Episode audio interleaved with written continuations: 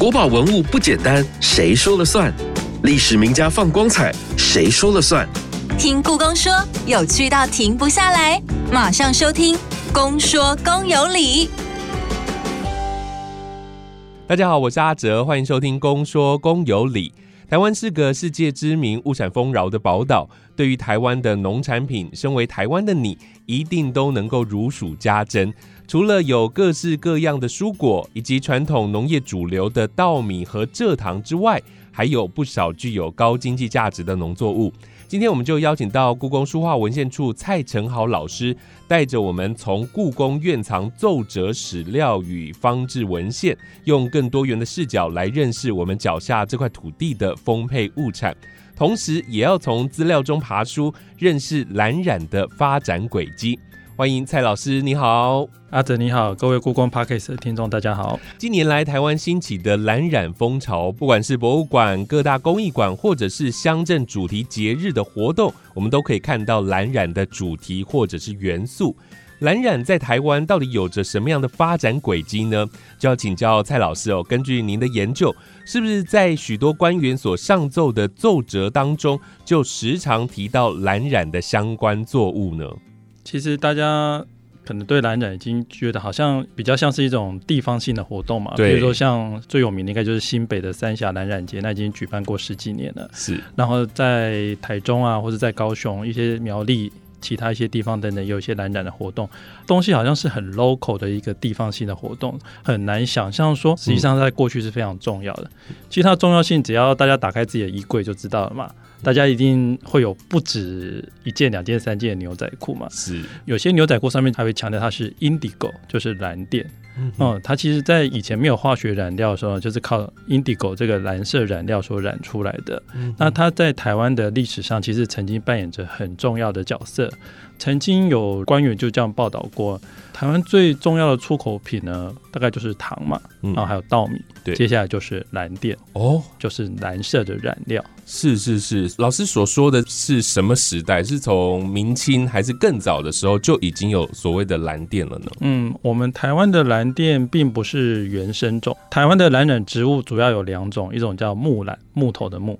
一种是山蓝，就山上的山，听名字就可以知道说，一个是分布在平地，一个是在山上。嗯，最兴盛的出口其实大概就是在清代的时候，也就是我们故宫管辖的奏折的范围内，常常不时会看到官员跟皇上报告。其实当地方官有时候没有想象中那么容易嘛，因为尤其是被分配到台湾来之后，你要时时刻刻要让皇帝还记得你。嗯。最好的方式当然是写奏折嘛。嗯有人会说奏折好像就是打小报告，其实并不是每个人都可以写奏折的哦。你要有一定的身份才可以向皇帝直接报告事情。那当然在跟皇帝报告事情的时候，呃，总是要介绍一下台湾这个地方有什么样的作物嘛。尤其台湾是在一六八四年才正式。被清朝纳入版图嘛？其实对很多，尤其是那种来自东北满洲的官员或者其他地方官员来讲，都是很陌生的。是对谈到台湾，就有一种像出国的感觉一样。嗯，他在遥远的海上啊，然后有居住着不认识的原住民，但听说这边好像很温暖，很好。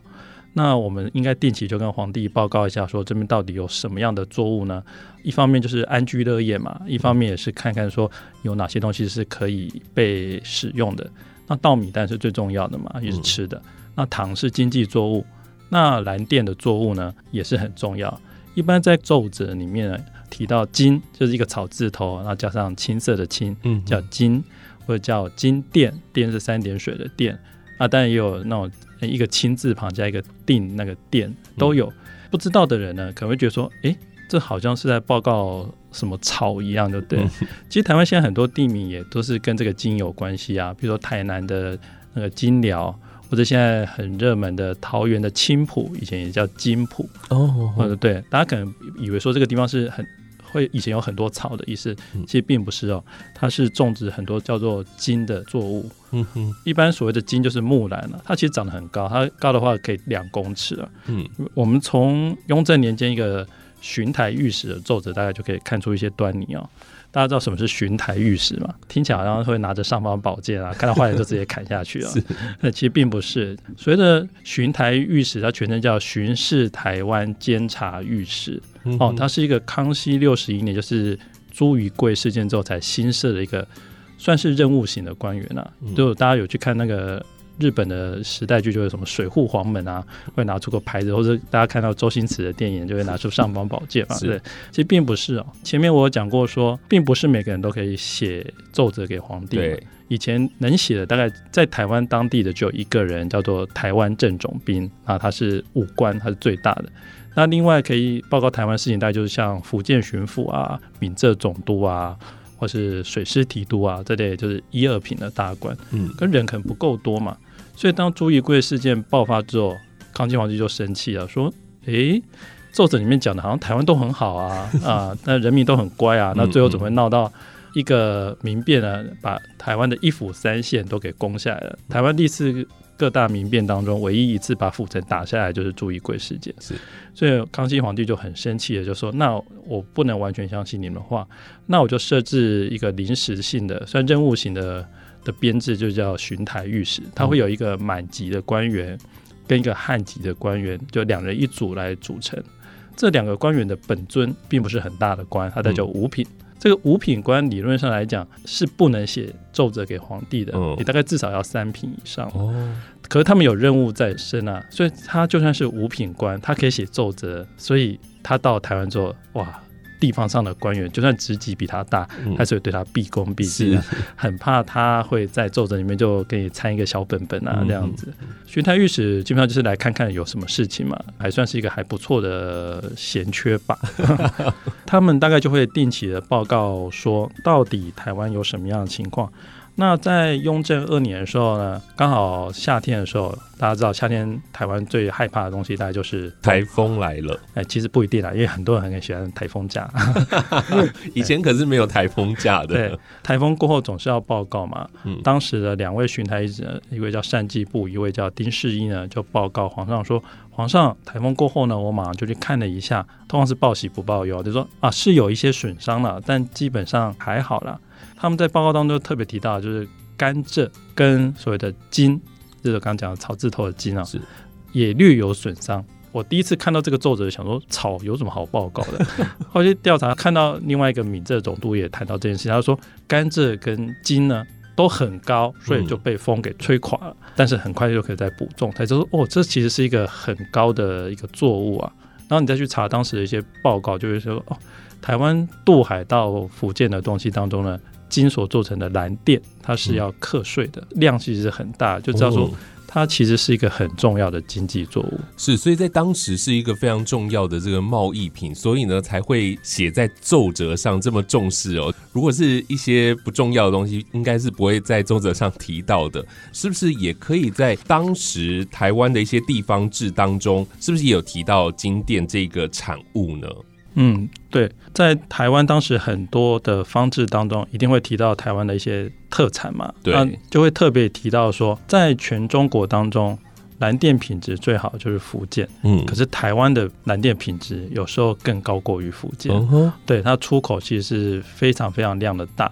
大家如果去过万华龙山寺看过那个匾额的话，他们当时有一个商业团体叫做郊，就是郊外的郊，嗯，这个郊基本上就是一个出口。同业工会，嗯，有一个同业工会就叫北郊，台北的北，嗯，北郊它专门经营的项目之一就是把蓝电呢卖出去，主要是卖到浙江、江苏那一带，因为福建最好嘛，你卖到福建就没有市场了，就跟你把香蕉卖去菲律宾一样，那没人会买啊，嗯，所以它叫做北郊，它在台湾以北，那这北郊就因此赚了很多的钱，所以它还可以因此就捐地啊、捐钱啊，来帮助来盖龙山寺。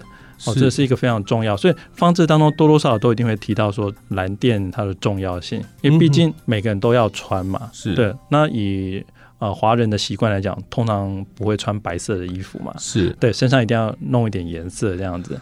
那蓝色是最不容易脏的嘛。嗯。对，我们通常比如说帮帮自己买牛仔裤，帮小孩买衣服，就要买一个不容易脏的。那男人用的量其实很大。是。而且染过色的衣服。纤维会比较坚韧一点。哦，对，而且如果大家有去过那个蓝染节的话，你去闻那个蓝靛的味道，就有一种嗯说不上来。我常会说那就像虾米的味道，那种多多少少可以防虫的，对。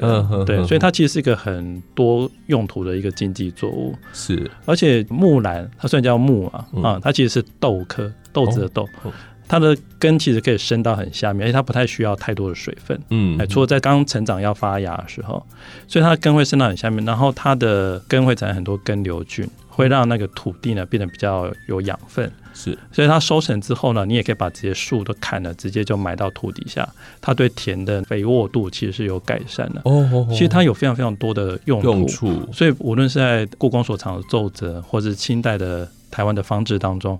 一定都要提到这个东西，是，所以蓝电除了在台湾岛内有在使用之外，然后它也有大量的外销，有一定的比例嘛。那为什么当时会需要生产这么大量蓝电的染料？不是福建就有了吗？当时的清代最顶尖有四亿人嘛，那每个人要两两件衣服的话，那个量就非常非常大，对，那颜色是永远都用不够的，所以他们当然希望说有越来越多的。地方可以生产蓝电是最好，尤其像江南这个地方，它根本用不够，所以他们就会拼命到福建买。他们有投资者，甚至就来台湾投资啊，来给台湾的农民钱，说我先给你一些资金，你去种。其实台湾从北部啊坐船把蓝靛送过去，也不过大概一个礼拜不用吧，很快就可以到，就可以取到最新鲜、品质最好的货品，这样子。是，所以是可以让他们发大财。嗯，对，这是很重要的事。所以他们除了送往福建、送往大陆之外，他们是不是还送到了其他的国家有出口？嗯，在十七世纪的时候，其实一度有台湾其实开始种蓝染作物是在大概一六三零年代、四零年代的时候，那时候台湾是荷兰东印度公司辖下的一个地方嘛。嗯，可能大家想到荷兰，大就什么海上啊等等，其实他们。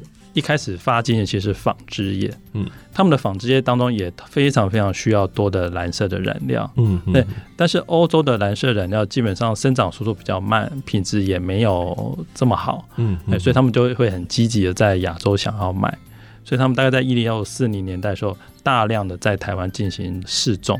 还投入很多资金这样子，嗯，当时台湾所生产出来的蓝电呢，就送到阿姆斯特丹去，嗯，从地球这一端送到另外一端去，据说品质还不错啦，嗯哼哼，对，可能本来还有扩展的希望，可是荷兰人就低估了一个东西，那就是欧洲没有的，叫做台风 啊，等于木兰收成的时候，大概就是夏天的时候，对，有时候种的刚好就很有希望，然后过几天在他们日记当中就会看到说，哎。都被吹垮了，对它两公尺高嘛，那个风一吹就很容易就坏掉，所以台湾的蓝电一度可能在欧洲市场上有少量的销售，嗯，可是到了清朝之后呢？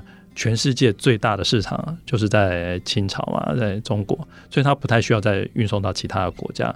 哦，光江南啊、浙江这些地方所需要的量就已经很充足了。嗯哼哼，台湾的蓝电业到底是怎么样发展起来的呢？嗯，一开始应该是荷兰东印度公司先开始在那边投资生产嘛。那它虽然失败了，但是我们相信说这些植物不会马上消失嘛。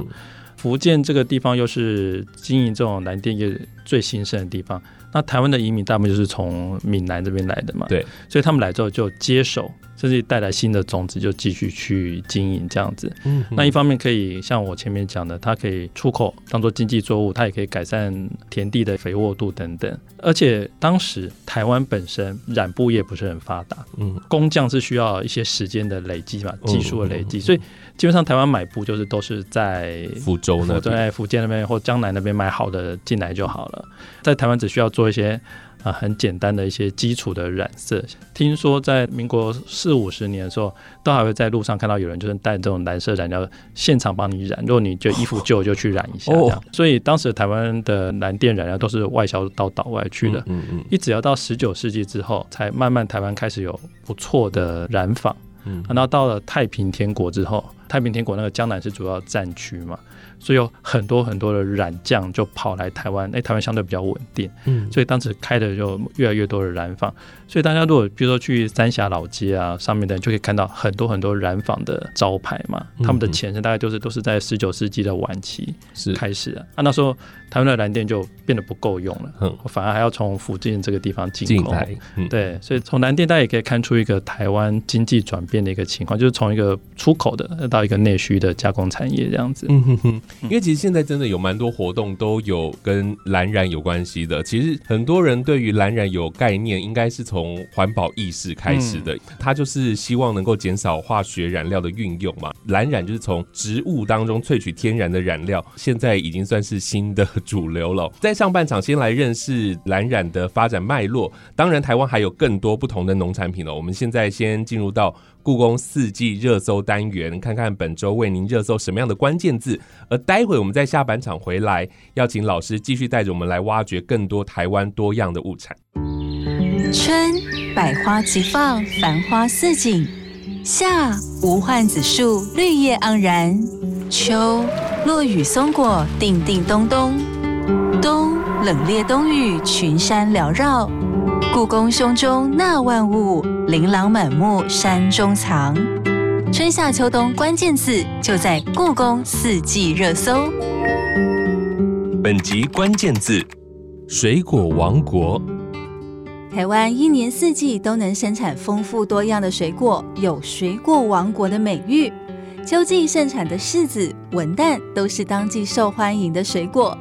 在清康熙皇帝年间，都标千总觉罗满宝从台湾带着原住民赴京时，就带上台湾的物产和特有的动物，例如芒果和凤梨，还有会唱翻歌的五色鹦鹉。但由于中国的土地气候、土壤环境并不适合种植这些作物，康熙皇帝就批示说，这些番茉莉、芒果、凤梨等作物是无用的。不过，台湾的水果在康熙年间陆续进入清宫后，也渐渐受到妃子们的喜爱，在当时就可以看出台湾毫无悬念是水果王国，没错。继续回来下半场的节目，今天邀请到的是故宫书画文献处的蔡成豪老师，带着我们从故宫院藏清代奏折、史料文献来认识台湾丰沛的物产。不过我们知道，台湾在清代时期才被纳入版图，康熙皇帝对于台湾不是这么熟悉嘛？刚刚老师也特别说到了，他都是靠着什么样的史料来认识台湾呢？大家如果有念过某一个时期的国文版本的话，应该会读到一个记叫《东番记》嘛，嗯，这个很有名，它。是一个福建人叫陈帝写的，我们把这个东番记誉为是台湾第一个田野报告嘛。嗯，对，当时是为了要征剿所谓的倭寇，然后跟着军队就来到台湾，他就特别就是把台湾的风土呢给记录了一下。嗯，啊，还有台湾当时的有米啊，它它米特别的长，跟中华不一样，而且很香。嗯啊，有狗啊，有鹿啊，啊，台湾也有番薯啊，番薯很特别啊，因为。番薯原产地是在中南美洲嘛？啊，大概在十六世纪晚期的时候才被大概西班牙人跟葡萄牙人带到东亚。嗯，可在十七世纪初的时候，台湾就已经有番薯了。哎，这是相当特别的事情，可能比福建都还要早。嗯哼。然后这份报告就很详细描述了啊原住民的一些怎么样使用，比如怎么用米来酿酒啊，哪些蔬菜啊等等。好，这份报告基本上当时流传不是很广。嗯，可是却意外的成为康熙皇帝啊了解台湾物产的算是第一手资料。嗯，主要是因为在满清跟郑氏家族，就郑成功家族，他们进行了大概很长期的抗争之后呢，后来就想出一个方法，那就是说，为了要让在台湾的正式军队不要拿到物产呢，他们就实行一个非常残酷的一个方法，叫迁界令。嗯，就规定在主要是福建跟广东这一带居民都必须。离开沿海的地区，搬到内陆去。嗯哼，哦对，那一瞬间就是要失去自己的家园等等，这样就没有办法进行走私嘛，等等。所以到了一六八三年，清军打败了正式军队，然后正式投降之后呢，就可以慢慢的展界啊，就全面的恢复了。康熙皇帝就很好奇啊，说恢复了之后，福建跟广东的居民沿海生计到底怎么样子？他就派了当时的一个工部尚书，差不多是内政部长这种职位了，叫杜真嘛，他就率领了官员去福建跟广东这一带去巡视。后来就上了一个报告，因为看完之后总是要让皇帝知道什么事情，所以叫《月明巡视纪略》。嗯，我们故宫藏有四库尔版本。理论上来讲，你应该要来台湾走一走嘛。嗯嗯。但实际上，当时要到台湾并不是很容易的事情，而且那时候刚战争才刚结束，你也不知道台湾发生什么情况等等。所以，聪明的官员呢，在写地方调查报告之后，心念一转，他就把陈帝的动漫经拿出来。直接拿来抄，直接拿来抄。他说，因为他没有办法过来，他说啊，我看到一份当年叫陈帝的人写的这个报告，等等等等。那这份报告后来就送去给皇上了。康熙皇帝如果有认真读的话，他可能对台湾的物产了解，嗯，大概就是这样子的。是康熙皇帝其实是个很喜欢四处走的人，跟乾隆皇帝一样，他来过福建。在清朝的历任皇帝当中，曾经最靠近过台湾，大概就是康熙皇帝吧。哦，对，我想他站在那个金门、厦门的海边的时候，可能应该有想说我要过去吧。不过如果他这个一讲出来，应该所有的官员会跪下来说皇上万万不可，所以他最后没有成功啊。是是是。哎，来过台湾的皇帝就有传说中的嘉靖君嘛？嗯对，但实际上也是传说，传说他没有办法来，对对。刚刚老师有特别提到，既然记载了这么多台湾的一些物产的描述啊，地方官员是不是向来都会呈送地方的土？产给皇帝。那听说福建地方的总督啊、巡抚啊，他们也有送一些土产到北京去，是不是？对，你在地方上任职的话呢，我我说过嘛，总是要呃传递地方的讯息给皇上知道嘛。啊，另外一方面也是希望皇帝不要忘记你啊，送点欧米亚给哈的 地方特产，这是一个很好的方式啊。当时主要送的大概不外乎就是农作物嘛，跟一些很惊奇的一些。动物这样子，台湾送的大概不外乎就是稻米啊、番薯，然后茄子啊、文旦、芒果、西瓜，各式各样酸甜苦辣滋味都有的一些农作物。嗯哼，然后动物的话，大概就是猴子哦，哎，还有土狗。是，哎，对，这些东西大概。如果皇帝读完《月闽巡视记略》当中东番记的报告完之后，他所实际看到大概就是台湾是个物产很丰饶的地方。嗯，对于这些名产有没有什么样的批示呢？有没有特别喜爱的，或者是特别不喜欢的？基本上当到皇帝有时候也是个两难啊，就是如果你表现的太喜欢的话，嗯，地方就会一直送来。对，那大家也知道送来其实基本上并不是一件很容易的事情啊，尤其以前那个保存不是很容易啊，可能就是得大费周章。可是他可能又会很好奇，想要知道。所以有时候怎么样表现出自己的喜好跟怎么拿捏，就成为上面跟下面必须去烦恼的事情。比如有一阵子官员会送番薯，因为地瓜基本上对我们来讲是很普通的东西，可对北方的官员来讲，那还基本上还是很陌生的。因为呃，地瓜不是很适合在冷的地方生长。嗯，那也会送稻米，也会送芒果，啊，也会送西瓜等等。那有些就会受到称赞，有些就是没有必要。嗯，比较一个有名的例子就是送芒果嘛，但是大家知道芒果不耐久放嘛，对，哎，它久就会烂掉，所以康熙年间的官员就必须把它切片，然后腌制。那有时候送到北京去之后就已经腐烂掉了，对，皇帝就会批示说这个东西不重用，我只是想看看而已。所以送来之后烂成一团，好像已经没有这个意思了。是，那康熙皇帝对于台湾的土狗有什么样的想法呢？台湾土狗我们都很喜欢啊。在北方见过那个凶猛的狗、尊贵的狗看多了，看到我们这种很朴实的小黑们，就觉得好像没有什么。康熙皇帝就批了不及经理的好狗。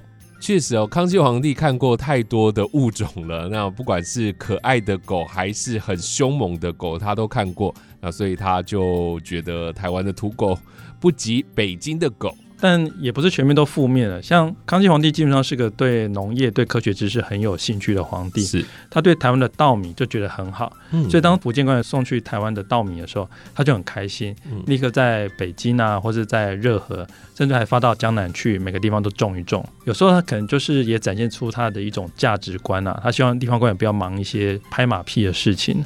那像是稻米这个就 OK，不然稻米哪个地方没有呢？是对，这跟民生有关系的话，就会比较积。挤一点。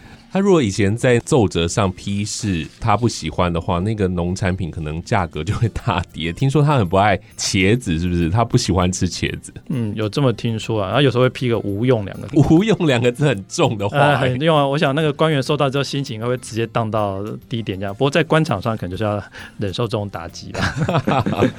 那我知道，根据院藏满文奏折当中有提到，西瓜台湾很常见的水果就是西瓜，这个土产在康熙。年间竟然有玉子西瓜、上进西瓜的称号，其实这个西瓜在当时还有一个名称叫做万寿果。万寿果，哎，万寿无疆。然后哇，是吃了会长寿吗？不是《西游记》那种蟠桃啊？为什么叫万寿？西瓜也不是什么很特别的啊。西瓜听它名字就知道，它是从西边来的嘛。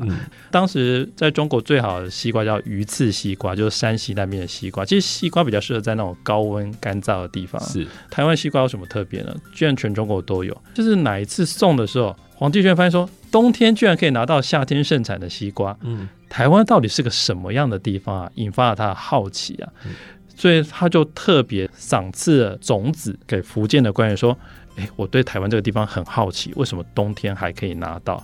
所以他就说：“那你就去种种看吧。”嗯，啊，所以官员拿到之后，但皇帝赐下任何东西，就算只是小小的种子，也是很珍贵的啊。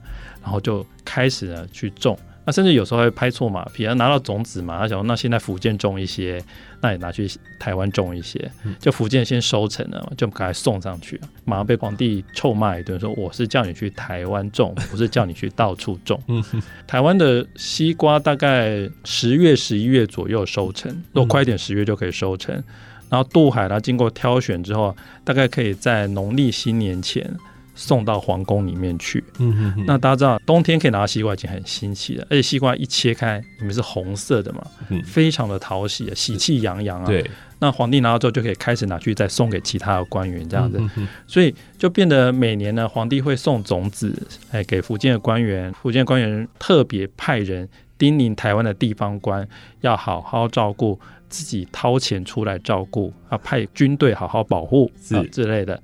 然后收成之后呢，就会先渡海送到福建，给官员们挑选之后呢，那再送到北京去，无限循环啊，啊，是种子收成之后送到北京这样子，所以就成为当时一个固定的一个模式。那很多不在台湾，在其他省份的官员也会收到台湾的西瓜，所以康熙皇帝并没有吃腻西瓜子，还是不断的循环，每次西瓜子都要从康熙的手上拿给这些官员去播种啊。对。不过到最后也会带来一些问题的，比如说可以送西瓜，前面讲了，台湾正总兵会送啊，嗯，那福建巡抚也会送，闽浙总督也会送，水师提督也会送。我相信在那个时候，皇宫里会堆满数百颗的 的台湾西瓜这样子。是是是，啊，通常送出去，但是一个很好的方法。看到有些周者提到说，有些官员收到了皇帝赏赐的台湾西瓜，所以他必须带着全家大小到城的外面。去谢恩，哎，也迎接，然后西瓜拿到之后，当然不是开始吃啊，是放在香案上面先供奉一阵子之后，我猜应该最后应该也不敢吃啊，就是把它供的这皇帝赏赐的东西等等。所以到了雍正皇帝之后，他就开始进行管制，就说你们每个人规定数量，total 八十个就好。呃，那这个数量就慢慢慢慢变少。那有时候可能也不是吃腻了，是呃要处理数百个西瓜，有时候也是很麻烦。是。其实大家有时候这样想，比如说皇上收到三百个西瓜，在前端可能就有三千个西瓜要先被送到，你要先挑出好的嘛。是目标是送到三百个，那你至少要带六百个上路嘛。嗯，其实那是一个很费功夫的事情。对，所以有时候做一个最高的领导人的时候，有时候就必须去斟酌。嗯，那所以但至少这个传说记忆在之后，就说，哎，台湾的西瓜好像很珍贵，甚至可以叫做万寿果。对对对对，所以一直到乾隆年间，大概。在林爽文事件之后，才整个废除掉这个制度。这样算算也大概近百年了。台湾的西瓜就在台湾跟北京的宫廷当中进行一种无限循环的流动啊。对，这是关于西瓜的记载。那另外，刚刚前头有说到，因为芒果啊不耐放，所以送到了康熙皇帝那边，他就不喜欢了。是不是在奏折文献当中也可以看到有芒果的记录呢？其实芒果的原产地应该就是在南亚大陆或者东南亚这一带，啊，它并不是中国或者台湾这一带的特产。芒果会进到台湾，目前可以看到最精确记录是在一六二五年的时候，那时候是荷兰东印度公司统治嘛。当时的台湾长官叫宋克，他就希望跟巴达维亚，就是印尼的雅加达的东印度公司总部报告说，可不可以送一些水果的苗过来，当中就包括芒果。哦，对，但记录就那么少了。嗯，但是转眼间大概过了五六十年之后，到清代的时候，清朝开始统治台湾之后，就陆续修方志嘛。就会发现说，这个芒果有一个很特别名字，叫番蟹或番蒜，都有可以看出来说，那时候还不叫芒果。然后因为不知道怎么形容这个字，所以他们就去创了一个字，这个字有点难形容，因为木头的木木边，然后加一个谢幕的谢。嗯哼哼，哎，不知道的话，请上故宫的清宫文献档案资料库，大家可以去检索看一下。对，其实并不是台湾原来的，但是台湾可能是当时整个清朝当中啊第一个，甚至唯一一个种这个芒果的地方。哦，所以。为什么福建或台湾官员一定要把芒果送去给皇帝看？因为别的地方没有嘛，这是我们的优势啊，对啊，一定要赶快送去这样子。可能当时的芒果就是所谓的头酸呀，就是绿色那种比较小小的，也比较不耐放，他就送过去。所以就一路从东南亚，然后再透过东印度公司的手，然后进到台湾，台湾的农民就开始种，因为它可以吃嘛，然后再运到福建，再运到北京去，就这样一路的就串联起来这样子。芒果树也可以当柴烧，也可以拿来盖房子，它是有很多重的用途等等。所以，如果你去看清代的官员有留下奏折，或者有留下他自己的文集，就但读书人嘛，那不能上网啊，那就是不能看电视，就写写诗文来聊聊天这样子。大部分的官员有留下记录，都对于看到芒果跟吃芒果都留下非常非常深刻的印象。嗯，对他可能这辈子他可能从什么山西来的，从那个江苏来的，他从来一辈子没有吃过这个东西。对啊，不要说吃了，连看都没有看，没有看过。所以他们就是像现在，如果大家去台南大南门那一带，就地名叫酸阳拿谢林。对，那个他们就是在那边散步聊天，然后看看芒果树啊，然后夏天吃吃看啊，觉得哇，好特别哦！在台湾当官偷闲的生活当中，是少数的乐趣之一的，吃吃芒果，看看芒果。是，其实从院藏的满文奏折当中，其实真的就可以知道台湾的物产非常的丰饶啊。这样，这个名声在三百多年前就已经有了。嗯，不过到清代晚期哦，是不是台湾也开始种植一些热带作物，像是咖啡啊、檀木等等哦？当时又是什么样的时空背景，会尝试做热带栽培业？像现在很多的热带栽培植物在台湾已经算是很很盛行的嘛，可在清代来讲，还没有想到这么多事情，主要就是因为大家知道那个晚清的时候。台湾包括要开港通商啊，到了一八七四年之后又爆发了牡丹社事件嘛，嗯，哎，一度那日本的借口就是说，哎，台湾东半边都不是你们清朝的啊，你们地图不是都只有画一半吗？之类等等，所以后来清朝政府就强行用军队发行一个政策叫开山抚番嘛，是。其实这是一个很残忍的一个政策，就是用军队强行开到部落里面去，来企企图镇压他们这样子。好了，那你都宣称了台湾的山区都平定了，原住民都愿意来归纳，那个，那你总要做点什么事情吧，让山区去进行开发，这样子才能名正言顺的说台湾的东半边也是清朝统治。所以官员就左想右想说，那可以弄些什么呢？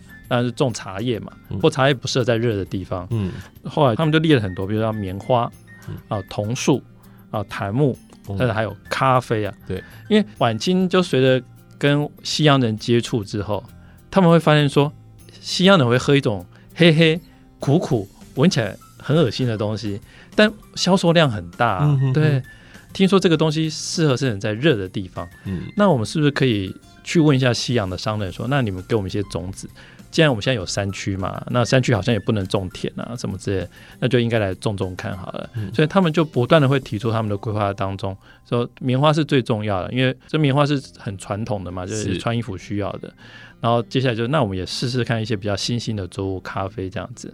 当时在北台湾的确有成功的种植的一些咖啡这样子，比如在深坑啊这一带，可能这些咖啡树都已经不在了，但就有有产出一些产量就是。刚好又遇到那个一八九五年的时候，那个改朝换代，整个山区就暂时荒废了，所以后来没有，一直要到日本人来之后，再重新在他们的山区，也是南部的山区开始去种。所以现在很多台湾的咖啡豆的历史都会强调说，这个大概在十九世纪晚期后期啊就已经开始有，只是我们找不到那个原生种就是了。不过的确可以看得出来说，当时的某些官员。他对西方的国家是好像也有一些了解，他也觉得说，那我们可以来种这些东西，然后搞不好可以出口啊，可以赚钱等等。只可惜那个经营的时间不是很长嘛，然后你用呃国家那种军队强制的力量去压吓部落，那基本上效果不会很好。是是，对对，所以这个东西有点可惜，半途而废。嗯嗯。但的确，我们在我们的档案当中可以看得出来说，有些官员是对台湾的热带栽培也是有一些规划的，那只是可惜当时的。大环境没有很允许，就是了。哇，今天真的是非常谢谢蔡老师的分享。从上半段的节目，我们了解到了台湾蓝电业的历史发展的轨迹，同时也知道蓝染在中西贸易所扮演的角色跟价值。另外，我们在下半场就从很多的奏折记录当中发现，台湾丰沛的物产哦，从康熙年间开始就陆续的进到宫中。有一些蔬果备受君臣的喜爱，有一些则是被批不必再送来了，无用。这些有趣而且大量的清代史料，真的只有国立故宫博物院才有的，这是独家的文献。透过研究者，也就是这些老师们的梳理跟介绍，可以补足了台湾早期历史文献比较不足的缺失，真的是弥足珍贵的。今天真的非常谢谢老师带来精彩的分享，谢谢，谢谢，谢谢大家。越听越上瘾，就是爱听公说公有理。